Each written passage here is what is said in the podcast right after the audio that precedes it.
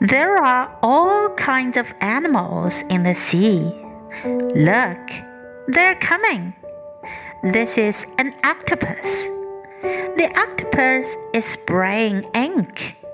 This is a shark. The shark has sharp teeth. This is a whale. The whale shoots water into the air.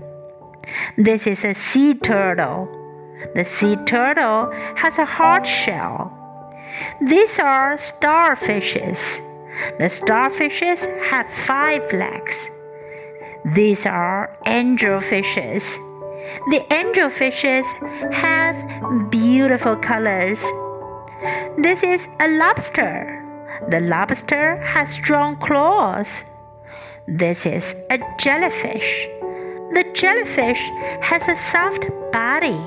They are different, but all of them live in the sea.